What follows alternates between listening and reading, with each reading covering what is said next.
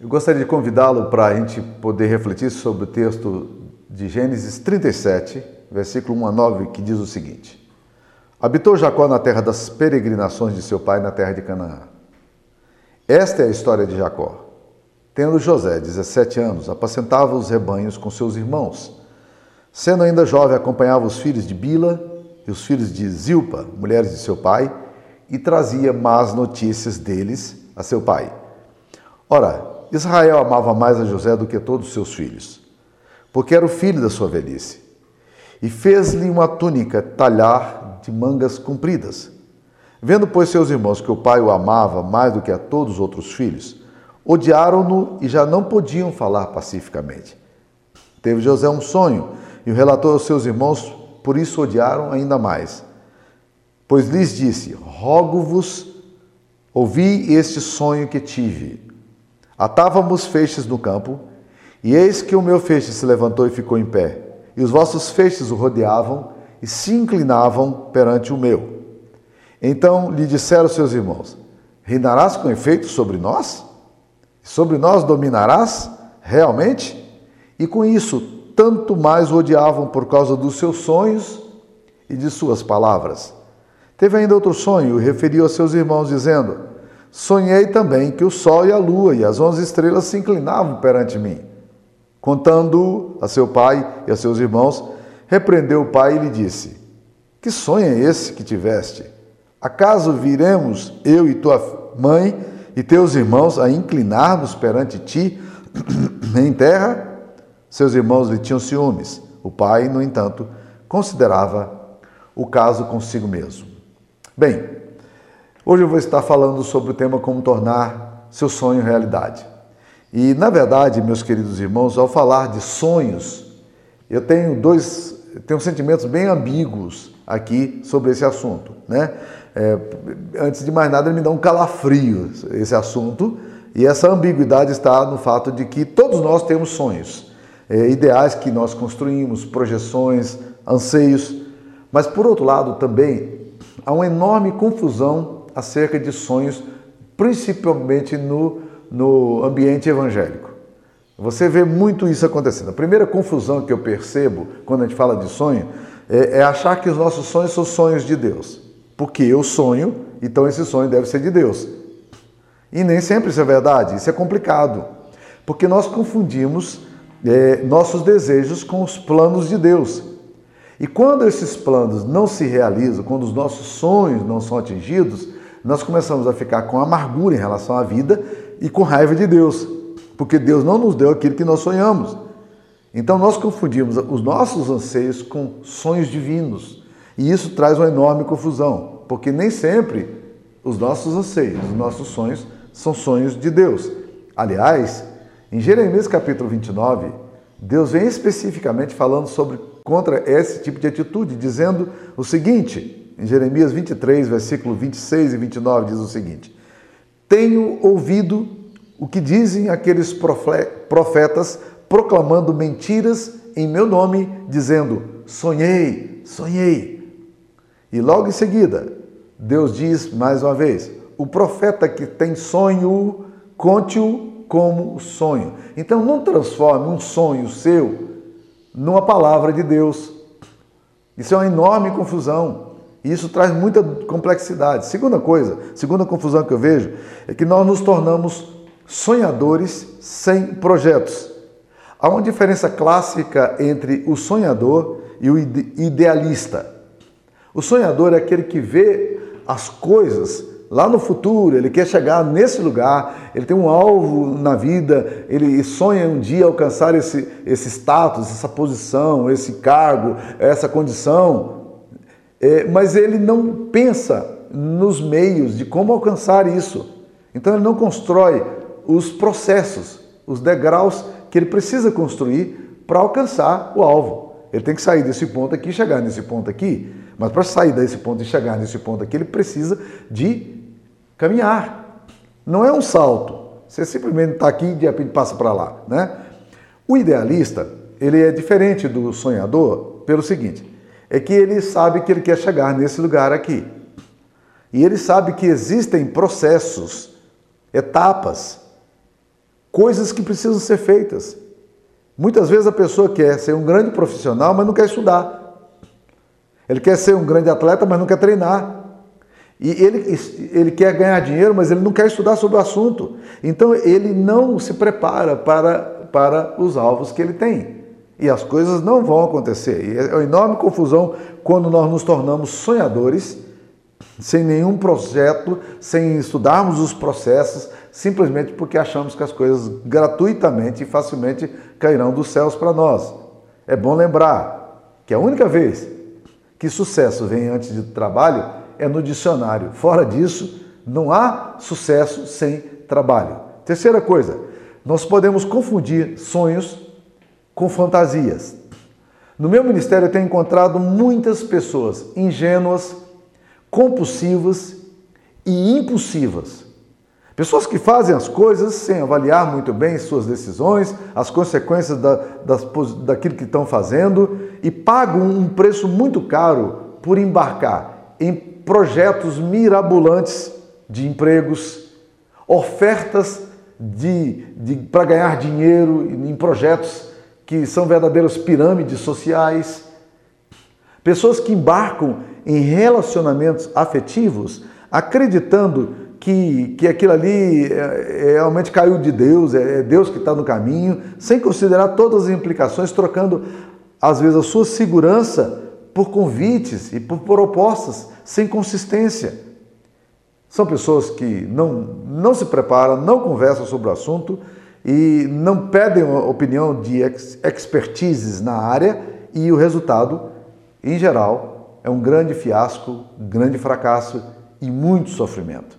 Então não, não confunda seus sonhos com fantasias. Nós temos esse texto aqui, os sonhos de José. E aí a pessoa vem e diz assim: José nunca perdeu o seu sonho. Talvez não. Talvez seja verdade essa afirmação. Mas o que eu quero dizer é o seguinte: é que com isso a gente vai dizer assim, não, não perca os seus sonhos. A primeira coisa que nós precisamos entender, meus queridos, é que se esses sonhos são de fato sonhos de Deus. Quando nós estudamos a vida de José, observamos que ele teve, na sua adolescência, na sua juventude, esses sonhos que foram lidos aqui, foram relatados. Num dos sonhos, ele fala aos seus irmãos que ele estava atando feixe e, se levantou, e o feixe dele se levantou e ficou em pé, e os feixes dos irmãos rodeavam e se inclinavam perante o dele. Isso provocou um enorme ódio dos seus irmãos, porque eles disseram: Ah, então quer dizer que você vai mandar na gente? É? Isso de fato aconteceu. Segunda coisa que a gente percebe é que ele também teve outro sonho. E nesse sonho a coisa foi mais grave, porque ele era um grande astro e os irmãos eram 11 estrelas se curvando diante dele, e o sol e a lua também vieram, que era o pai e a mãe. E até o pai estranhou a coisa, embora a Bíblia diga que ele, que ele considerava o caso consigo mesmo, ele estava tentando entender o que estava acontecendo, mas ele perguntou ao próprio filho, com certa surpresa: Que sonho é esse que tivesse? Você está ficando maluco? Que, que coisa é essa, né? Então, nesse texto aqui, meus queridos, nós vamos encontrar alguns, uh, e na história de José, vamos encontrar alguns, alguns, alguns meios, alguma forma para que esses sonhos se tornem realidades. E é sobre isso que nós queremos falar. Primeira coisa que eu queria dizer para você é que o sonho de José se tornou uma realidade na vida dele porque ele nunca deixou de se tornar canal de bênção para a vida das pessoas mesmo nas condições mais adversas. Caminhe um pouco comigo Gênesis capítulo 39, versículo, versículo 2 e 3, né? Que diz que o Senhor era com José e veio se tornar um homem próspero, estava na casa do seu senhor egípcio. Vendo Potifar que o Senhor era com ele e que tudo que ele fazia o Senhor prosperava em suas mãos, logrou José mercê perante ele, a quem o servia, e o pôs por mordomo na sua casa. Presta atenção. Os sonhos se realizam na vida de José é, porque ele não deixa de ser bênção por onde ele passa. Ele é um escravo. Ele não tem nome. Ele não tem valor nenhum. A vida dele estava na mão de um homem que podia mandar executá-la a hora que quisesse.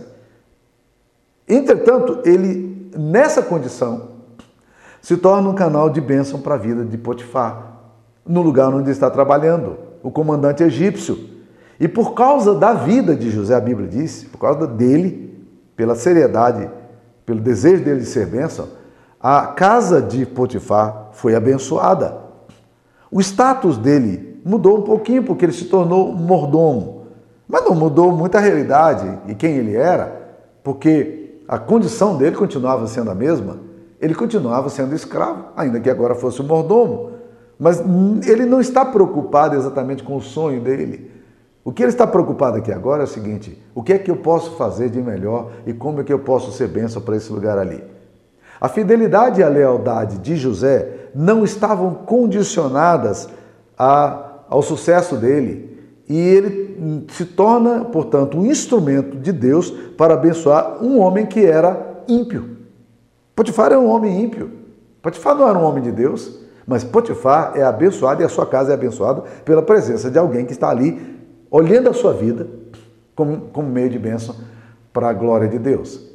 Então, se você quer é, ter sucesso quer que seus sonhos se concretizem, nunca perca a dimensão de ser bênção por onde você passa.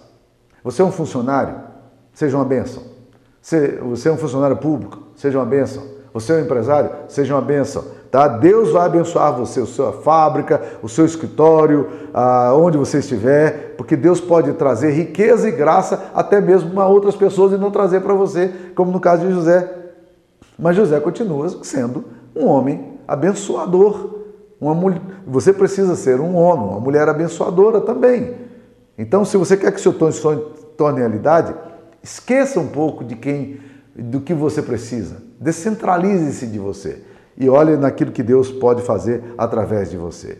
Muitas vezes, diante dos processos da vida e do trabalho que nós realizamos, nós nos frustramos e desistimos porque parece que as coisas não melhoram para nós, melhoram para todo mundo e nós abençoamos todo mundo. Não se esqueça, não se preocupe com isso.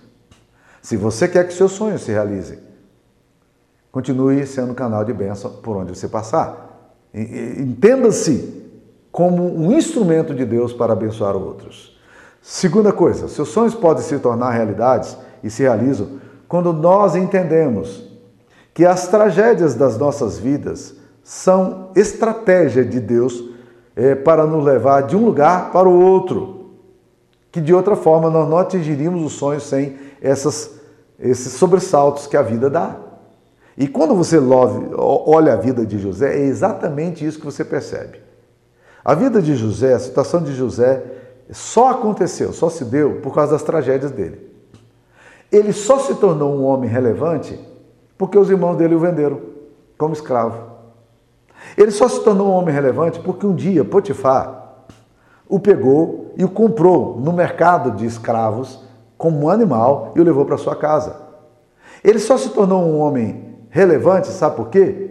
Porque um dia, por causa da sua fidelidade, a mulher de Potifar queria ir para a cama com ele, ele disse: Não, eu não posso cometer essa maldade contra o meu Senhor e não posso pecar contra Deus. E ele vai para a cadeia por causa disso, debaixo de espancamentos. Ele só se torna uma bênção porque ele vai para a cadeia. Vocês estão percebendo que toda vez que um fracasso acontece na vida de José, ele está mais perto do palácio? Cada vez que um fracasso acontece, ele está chegando próximo do lugar onde Deus gostaria que ele fosse? E ali agora José está na prisão. E aparece ali o copeiro e o padeiro. E nós conhecemos a história. O padeiro é processado, o copeiro é perdoado. Ah, o texto nos diz que ele era inocente. E aí José, antes deles saírem, José fala para ele: Não se esqueçam de mim, e o que ele não queria que acontecesse, aconteceu. Porque a Bíblia fala que ele passou mais dois anos na cadeia. Dois anos na cadeia. Mas preste atenção. Os sonhos se realizam na vida dele porque ele entende que as tragédias que estão acontecendo na vida dele eram estratégia de Deus para chegar ao lugar onde ele não atingiria. E é isso que a Bíblia tenta nos mostrar. Então, meus queridos, diante disso a gente pode considerar algumas coisas. Primeiro, acidentes não são acidentais. Na sua história, meu querido, mesmo as mais trágicas experiências, vistas sob a perspectiva de Deus, são os canais que Deus vai usar para levar você para o lugar onde Ele mesmo deseja que você esteja. Segunda coisa, é, é, quando nós olhamos isso aí ainda, pense na vida de Paulo, por exemplo. A vida de Paulo é um exemplo claro disso. Paulo estava no auge do ministério quando ele foi levado para a cadeia. Você já tentou imaginar quais eram as perguntas da mente de Paulo quando ele estava na cadeia? Senhor, mas eu estou aqui no auge do ministério, há tanto ministério a ser feito, há pessoas serem discipuladas, há missões para fazer, viagem missionária para acontecer, o Senhor me bota na cadeia. Mas Paulo só teria tempo para escrever as cartas que são a base, a estrutura doutrinária do Novo Testamento, porque foi para a cadeia. Ou seja, se o ministério de Paulo se tivesse, enquanto ele estivesse eh, livre, ele plantou várias igrejas na Turquia. Essas igrejas não existem mais. Mas o evangelho está aqui para nós. Deus tinha um outro projeto para colocar Paulo no lugar onde ele gostaria. Então, meus queridos, são acidentes seus, não são acidentais, não. Você está passando aí por, por experiência de dor e de perdas e de, de, de calamidades, esquece. Você não está na mão do acaso você está na mão de um Deus previdente. Então, a segunda coisa que nós precisamos entender é, primeiro, é que acidentes não são acidentais, segunda coisa é que você não existe acaso, não existe sorte, mas existe providência. É isso que a palavra de Deus nos ensina. Há uma famosa frase de, de Einstein ele fala quando ele percebe toda a harmonia do universo, toda a coerência da física, toda a coerência dos astros, ele encantado com tudo isso, ele faz uma declaração de fé, de alguma forma, né? Ele fala: Deus não joga dados.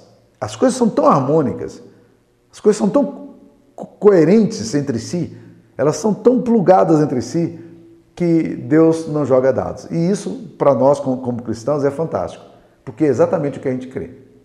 Não existe acaso para a sua vida, existe providência. A gente até brinca dizendo o seguinte: não existe coincidência existe Jesuscidência. As coisas que acontecem com a nossa vida são impressionantes. E é importante reconhecer a soberania de Deus no meio do caos. Eu não sei se José era capaz, no turbilhão, no meio da, das lutas ali, ele ter a percepção muito clara de onde é que, o que estava acontecendo e para onde ele iria. Mas quando nós lemos o texto aqui, a gente percebe nitidamente como Deus era sábio, como Deus estava conduzindo as coisas com sabedoria. Então, quando você passar por situações trágicas, ou quando você estiver aí, aí no fundo do poço e as coisas não estiverem dando certo para você, é, você se sentindo um fracasso, é, comece a perguntar: o que é que Deus está querendo fazer com tudo isso que está acontecendo? Qual é o propósito de Deus para a minha vida nisso aqui? Eu não sei o que me espera no futuro, mas eu sei que Deus tem o controle da minha história, tá? A terceira coisa que eu queria dizer para você, para os seus sonhos se realizarem.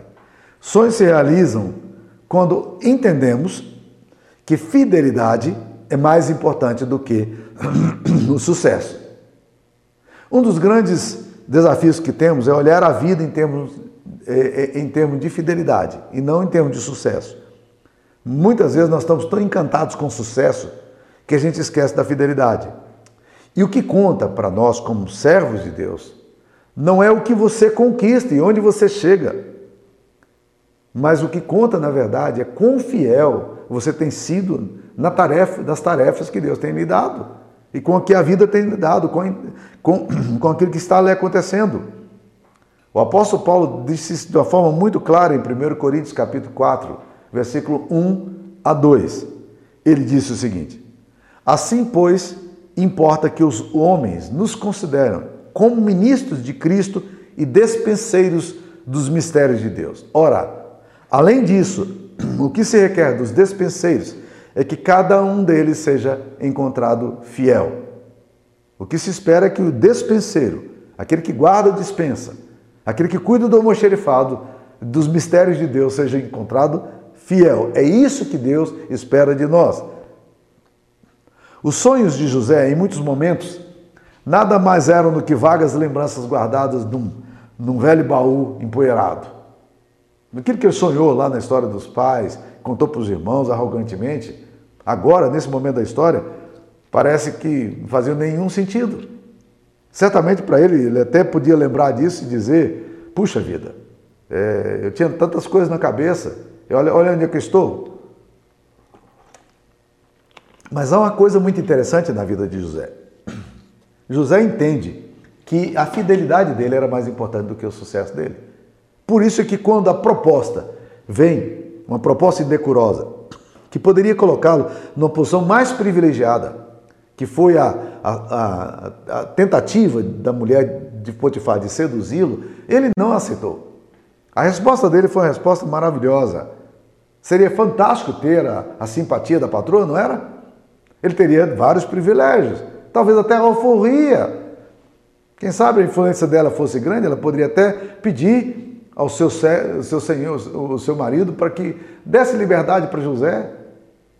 José não quis isso. José não quer atalho.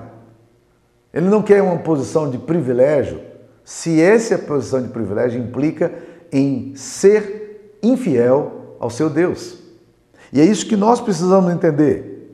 Se José fosse obcecado pelo sucesso, ele não iria para a cadeia. Mas se ele não fosse para a cadeia, ele também não encontraria com padeiro e com copeiro. E ele não interpretaria seus sonhos. E ele não iria para frente de Faraó para interpretar o sonho de Faraó. Era necessário que ele passasse por tudo isso. Então, os sonhos se realizam quando nós entendemos que a fidelidade é mais importante do que o sucesso. O sucesso imediato não é a coisa mais importante para a nossa vida, mas a fidelidade é a coisa mais importante para a nossa vida. Muitas vezes nós não alcançamos nossos sonhos, sabe por quê? Porque nós somos preguiçosos, nós somos infiéis, nós não fazemos as coisas com excelência, com disciplina, com trabalho, nós nos vendemos facilmente, nós, nós somos facilmente subornados ou subornáveis. E com isso, meus queridos irmãos, nós perdemos a bênção de Deus, porque Deus não pode abençoar a infidelidade. Deus só pode abençoar a fidelidade. Por isso que Stanley, Charles Stanley fala de uma forma maravilhosa: nunca viole os princípios de Deus se você deseja ganhar ou manter as bênçãos de Deus. Então, se você quer a bênção de Deus para sua vida, não viole os princípios do Senhor. Quando nós violamos os princípios de Deus, nós impedimos as bênçãos de Deus para a nossa história. A fidelidade de José era mais importante do que o sucesso dele. Mas foi exatamente a fidelidade dele que fez com que os sonhos dele fossem alcançados. Em quarto lugar, eu queria dizer que sonhos se realizam quando o nosso alvo supremo não é o sonho em si, mas a promoção do reino de Deus e a glória do nome de Deus. É isso que nós percebemos em José. Era mais importante a fidelidade. Como cometeria eu tamanha maldade diante do meu Senhor e pecaria contra o meu Deus? Eu não posso fazer isso. Por quê? Porque, na verdade, é mais interessante glorificar a Deus do que ter qualquer ascensão social, do que ter qualquer posição. A glória de Deus é mais importante, o reino de Deus é mais importante. O salmista, no Salmo 66, versículo 18, fala assim: Se eu no coração contemplara a vaidade, o Senhor não me teria ouvido. Se eu no coração contemplara a vaidade, o Senhor não me teria ouvido. A vaidade pode ser um problema para nós. O orgulho pode ser um problema para nós. a obsessão pelo sucesso pode ser um problema para nós.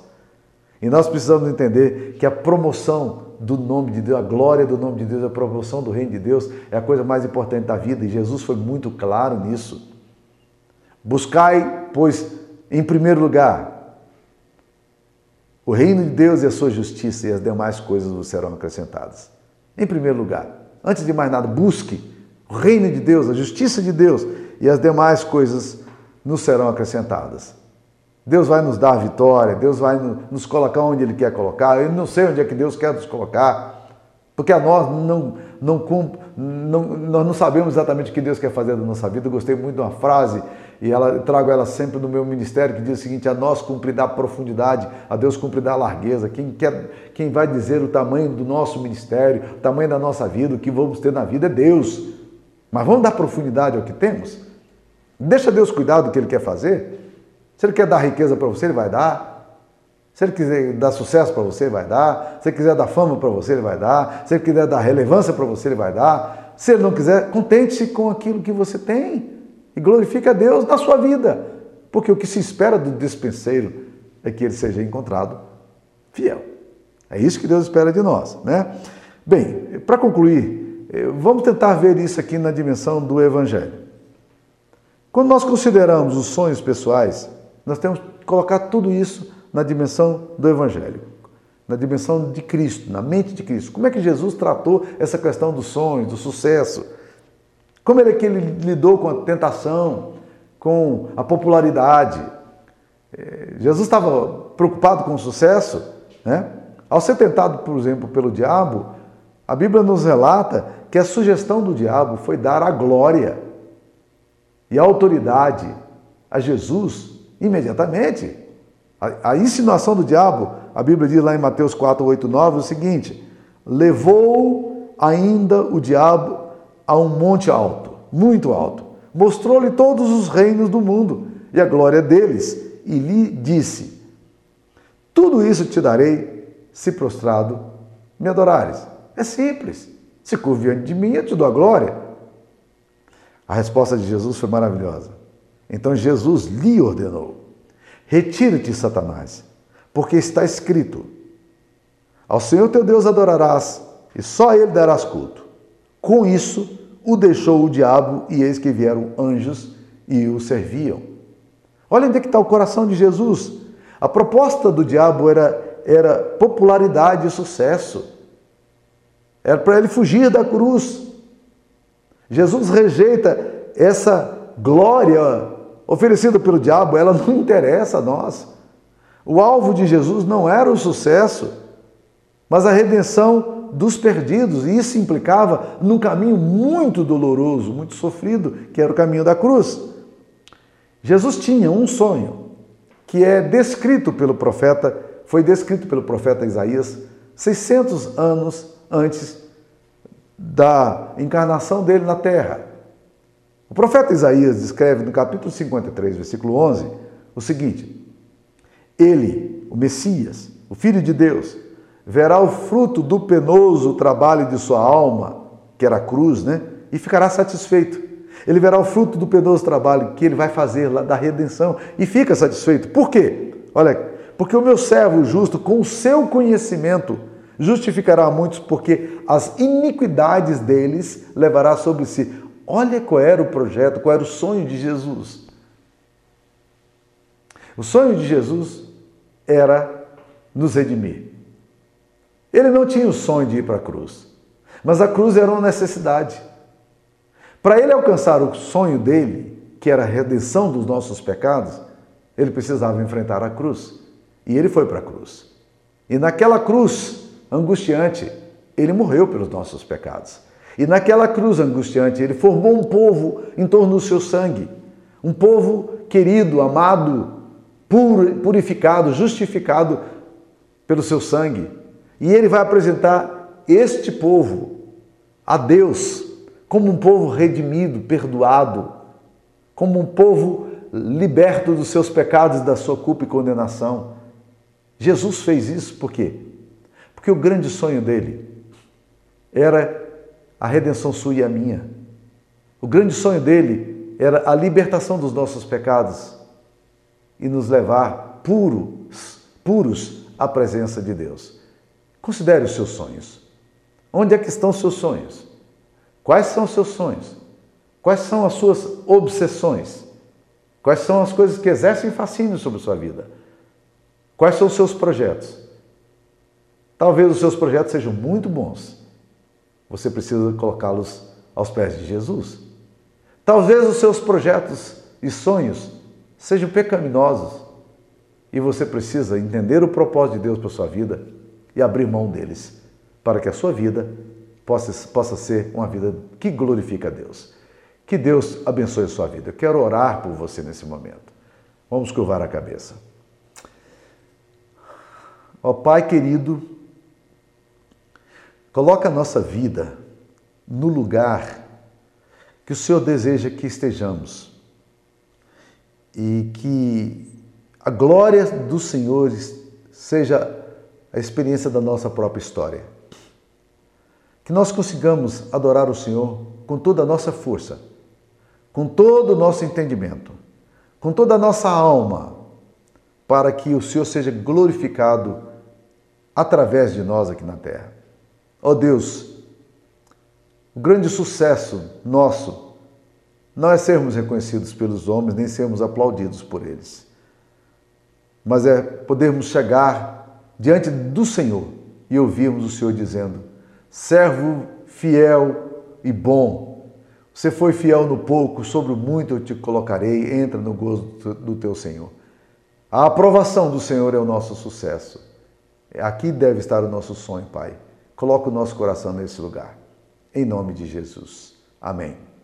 Que Deus abençoe a sua vida, a sua história, seus sonhos e projetos. Fique na paz do Senhor.